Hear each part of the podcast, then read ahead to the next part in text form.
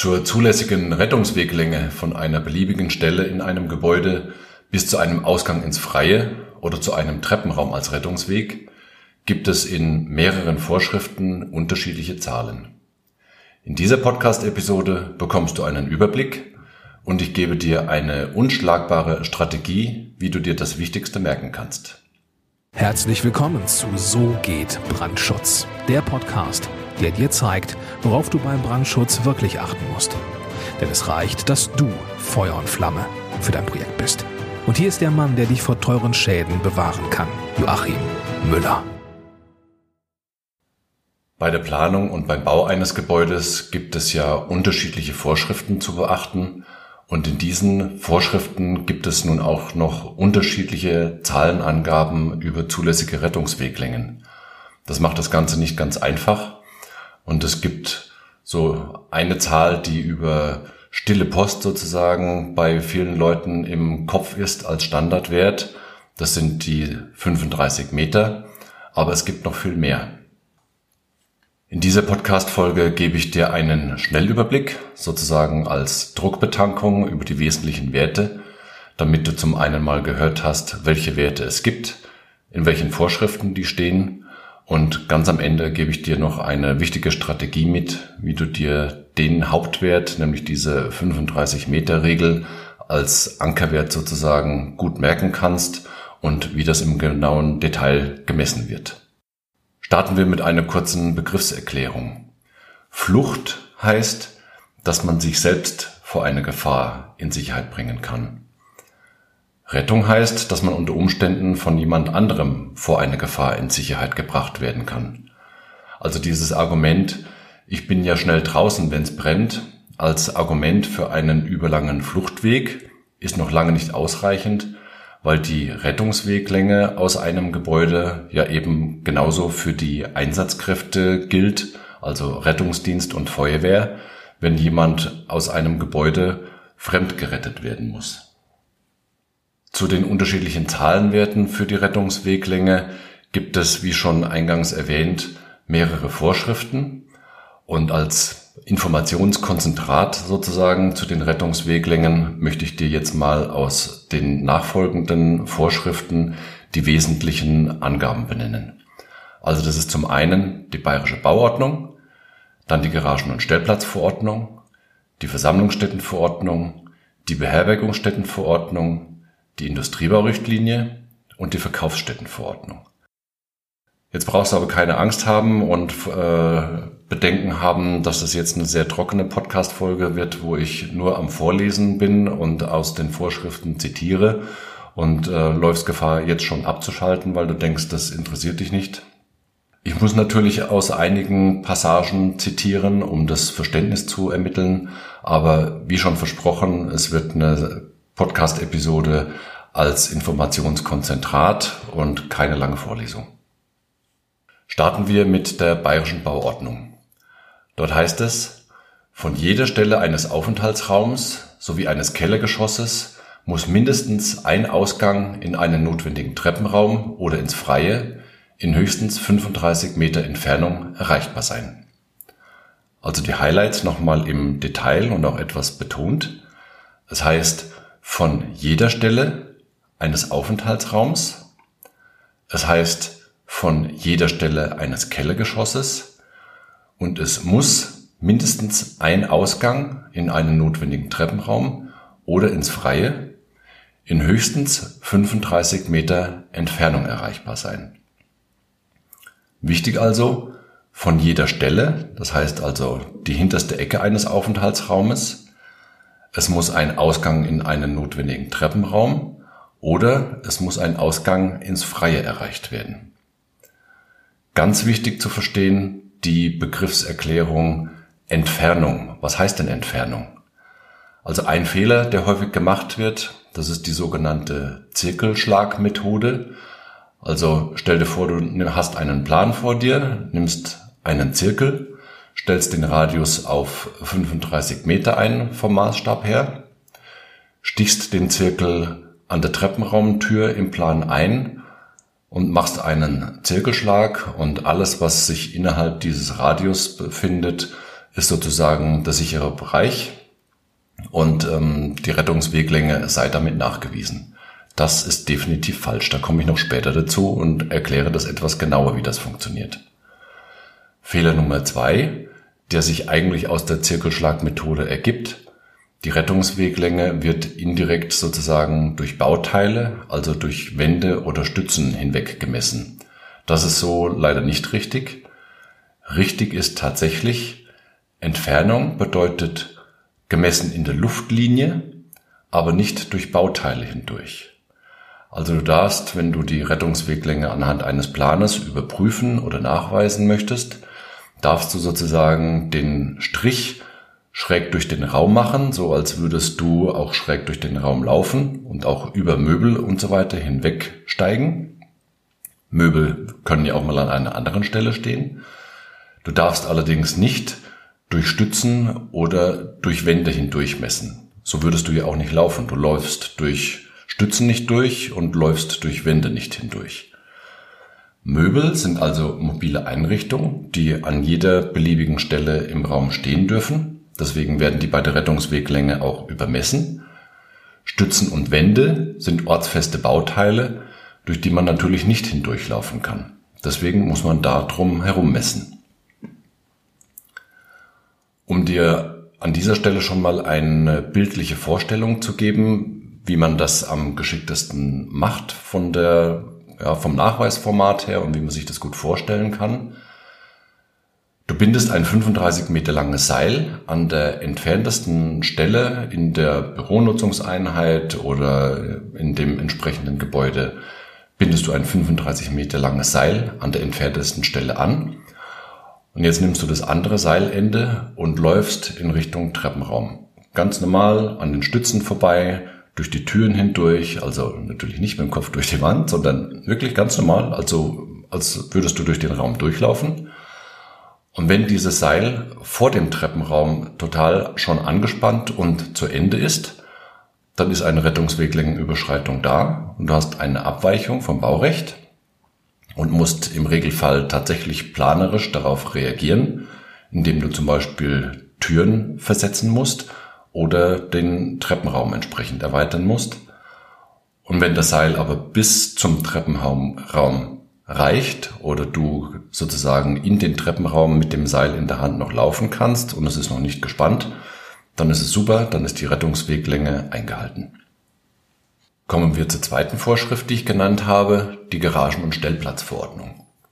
Dort heißt es, es dauert jetzt etwas länger, aber es lohnt sich zuzuhören, von jeder Stelle eine Mittel- und Großgarage muss in demselben Geschoss mindestens ein Treppenraum einer notwendigen Treppe oder, wenn Treppenräume nicht erforderlich sind, mindestens eine notwendige Treppe oder ein Ausgang ins Freie, erstens bei offenen Mittel- und Großgaragen in einer Entfernung von höchstens 50 Meter und zweitens bei geschlossenen Mittel- und Großgaragen in einer Entfernung von höchstens 30 Meter über Fahrgassen und Gänge erreichbar sein.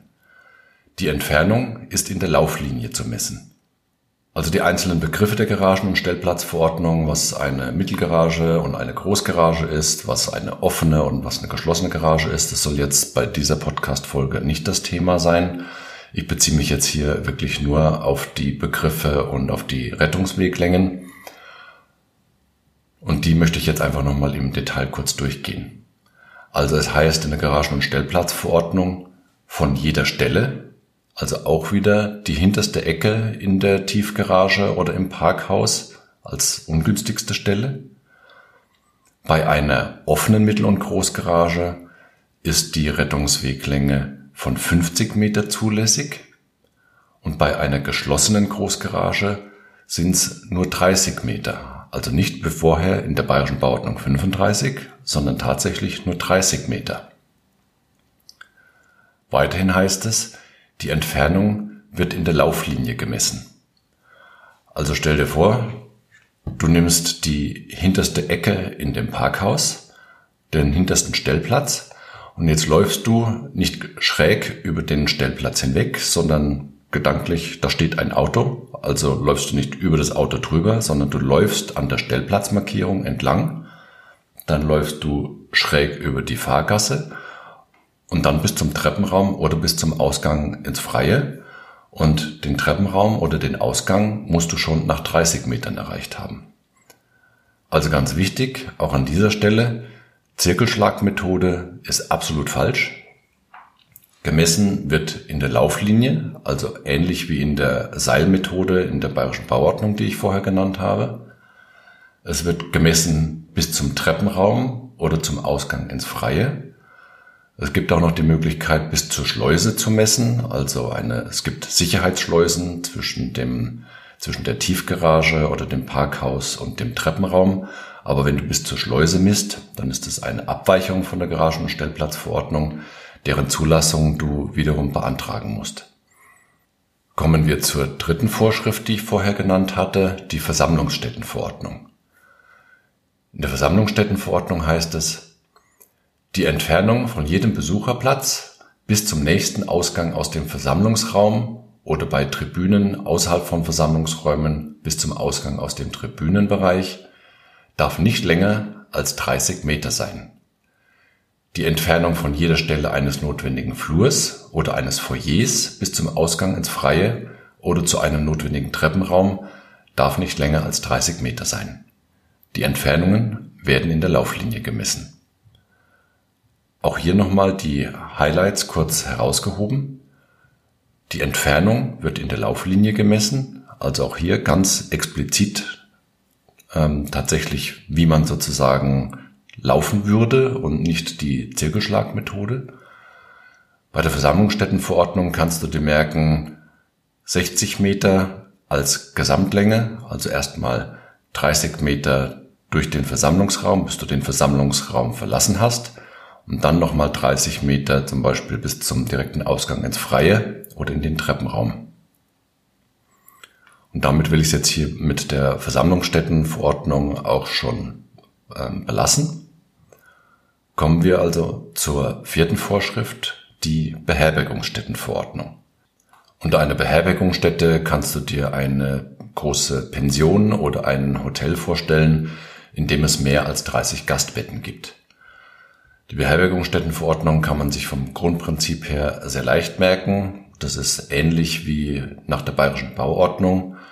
Es gibt nur eine einzige Abweichung sozusagen oder abweichende Vorschrift, nämlich diesen Zusatz, dass ein Stichflur mit nur einer Fluchtrichtung nicht länger als 15 Meter sein darf. Also wenn du mal in einem Hotel bist und äh, hast von hast nur eine Fluchtrichtung, weil die, sich die Hotelgeometrie einfach so darstellt, dann darfst du von der Hotelzimmertür bis zur Treppenraumtür keinen längeren Weg haben als 15 Meter.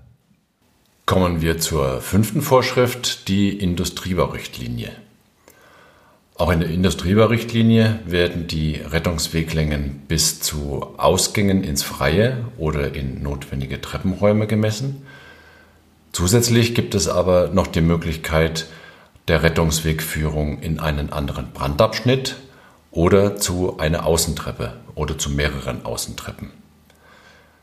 Wichtige Abgrenzung der Rettungsweg im Freien nach der Industriebaurichtlinie bedeutet, man geht aus dem Gebäude raus, schaut nach oben und sieht den Himmel. Und wenn man unter einem Vordach steht, dann ist die Rettungsweglänge entsprechend zu verlängern, bis man an der Kante des Vordaches ist, weil das Freie nach der Industriebaurichtlinie erst am Rand eines Vordaches beginnt. Die Rettungsweglänge in Industriebauten ist abhängig von der Raumhöhe und davon, ob Alarmierungseinrichtungen für die Nutzer vorhanden sind, also der sogenannte Internalarm.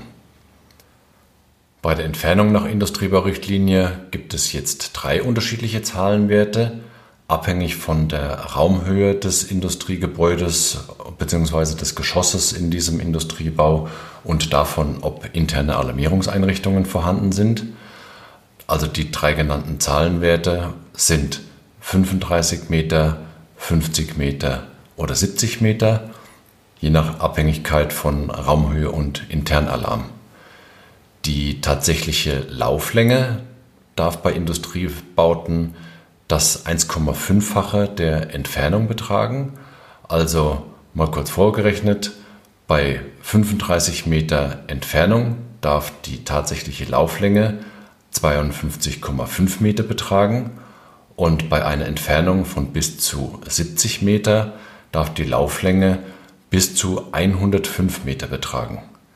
Also in einem Industriebau wird den Menschen in dem Industriebau, bis sie die Rettungswege erreicht haben, schon tatsächlich eine ganz schöne Rennerei zugemutet. Das eine Länge von 105 Meter ist schon wirklich sehr ordentlich.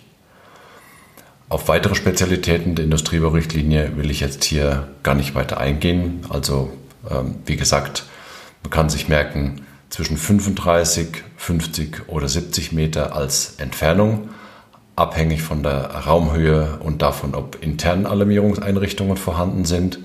Und die tatsächliche Lauflänge darf das 1,5-fache der Entfernung betragen. Kommen wir noch zur Verkaufsstättenverordnung. Verkaufsstättenverordnung ist auch eine sehr spezielle Anforderung, wo die Rettungsweglängen auch sehr präzise angegeben sind. Dort heißt es, für jeden Verkaufsraum, Aufenthaltsraum und für jede Ladenstraße müssen in demselben Geschoss mindestens zwei voneinander unabhängige Rettungswege zu Ausgängen ins Freie oder zu Treppenräumen notwendiger Treppen vorhanden sein.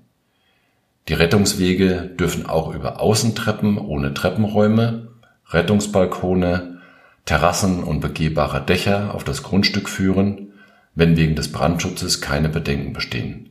Diese Rettungswege gelten als Ausgang ins Freie. Also da will ich jetzt im Detail nicht weiter drauf eingehen, sondern nur noch mal kurz herausstellen, von jeder Stelle eines Verkaufsraums muss der Rettungsweg in höchstens 25 Meter Entfernung in der Luftlinie nachgewiesen sein und von jeder Stelle eines sonstigen Aufenthaltsraums, also zum Beispiel das Beratungsbüro, das sich in einer Verkaufsstätte befindet, oder von einer Ladenstraße, gelten auch wieder die 35 Meter Entfernung in der Lauflinie. Also damit möchte ich es jetzt hier mit der Verkaufsstättenverordnung auch schon belassen. Jetzt als Fazit, sozusagen als Pareto-Regel der Rettungsweglängen, möchte ich dir nochmal kurz zusammenfassend darstellen und angeben die wesentlichen Highlights, die du aus dieser Folge mitnehmen kannst. Ich möchte ja nicht, dass du den Podcast einfach nur konsumierst, sondern dass du auch wirklich die Gelegenheit bekommst, dort etwas mitzunehmen und dir für deinen Planungs- oder Bauleitungsalltag entsprechend zu merken. Und deswegen habe ich mir gedacht, ich gebe dir mal ein Bild mit, wie du dir am besten merken kannst, ähm, was die Rettungsweglängen anbelangt, wie man das nachweisen kann und welche Hauptzahl du dir meiner Meinung nach merken solltest. Also stell dir vor, du nimmst einen Rettungsring und auf diesem Rettungsring ist eine große Aufschrift 35 Meter. Dieser Ring mit der 35 Meter Aufschrift hängt an der Tür oder neben der Tür zu einem Treppenraum oder zu einem Ausgang ins Freie. An dem Ring ist ein Seil befestigt und dieses Seil ist genau 35 Meter lang. Das Seil ist am Türgriff festgebunden, also du bekommst dieses Seil nicht los. Du kannst allerdings den Rettungsring greifen und mitnehmen, um zum Beispiel den wichtigsten Menschen zu retten in deinem Leben, der sich irgendwo im Gebäude befindet.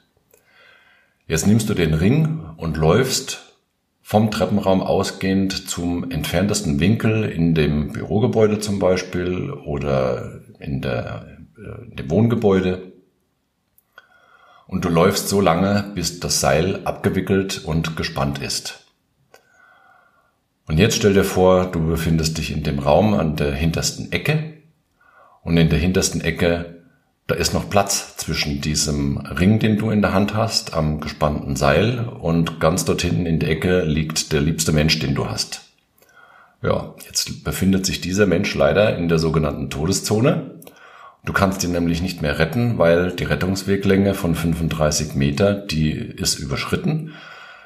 Derjenige kann sich nicht mehr bewegen, kommt also an den Ring nicht dran und du kannst ihm leider den Ring auch nicht überstreifen, weil der Ring ist ja am Seil befestigt. Also ich hoffe, dass, dass, dass du dir das anhand dieses Bildes gut merken kannst.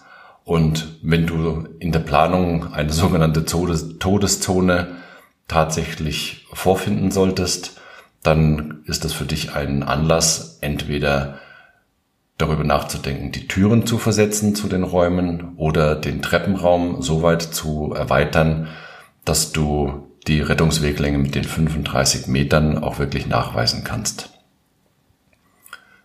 Also die wichtigste Ankerzahl sozusagen, die ich dir zum, als, als Merkpunkt sozusagen mitgeben möchte, sind die 35 Meter. Und die wichtigste Ankerstelle ist die Tür zum Treppenraum oder die Tür ins Freie. Die Entfernung wird in der Luftlinie gemessen, aber nicht durch Bauteile hindurch. Und dieses Bild mit der Seiltechnik, wenn du das verinnerlicht hast, dann bist du tatsächlich für Standardbauten absolut gewappnet und kannst die Rettungswegelänge zuverlässig nachweisen und hast die entsprechende Technik, um das dir zu merken. Kennst du jemanden, dem diese Podcast-Episode ebenfalls weiterhelfen würde? Dann würde ich mich freuen, wenn du den Podcast weiterempfiehlst und sofern du das selbst noch nicht getan hast, ihn natürlich auch abonnierst und auch weitere Freunde, Arbeitskollegen oder sonstige Menschen in deinem Umfeld dazu bringst, den Podcast zu abonnieren Einfach damit die Reichweite steigt und entsprechend mehr Personen von dem Podcast und den Inhalten profitieren können. Jetzt wünsche ich dir zum Abschluss selbstverständlich, dass du nie den Gefahrenfall erleben musst, um auf Flucht- und Rettungswege angewiesen zu sein. Ich wünsche dir viel Freude und maximalen Wirkungsgrad bei allem, was du tust. Alles Gute, herzliche Grüße, dein Joachim Müller von So geht Brandschutz.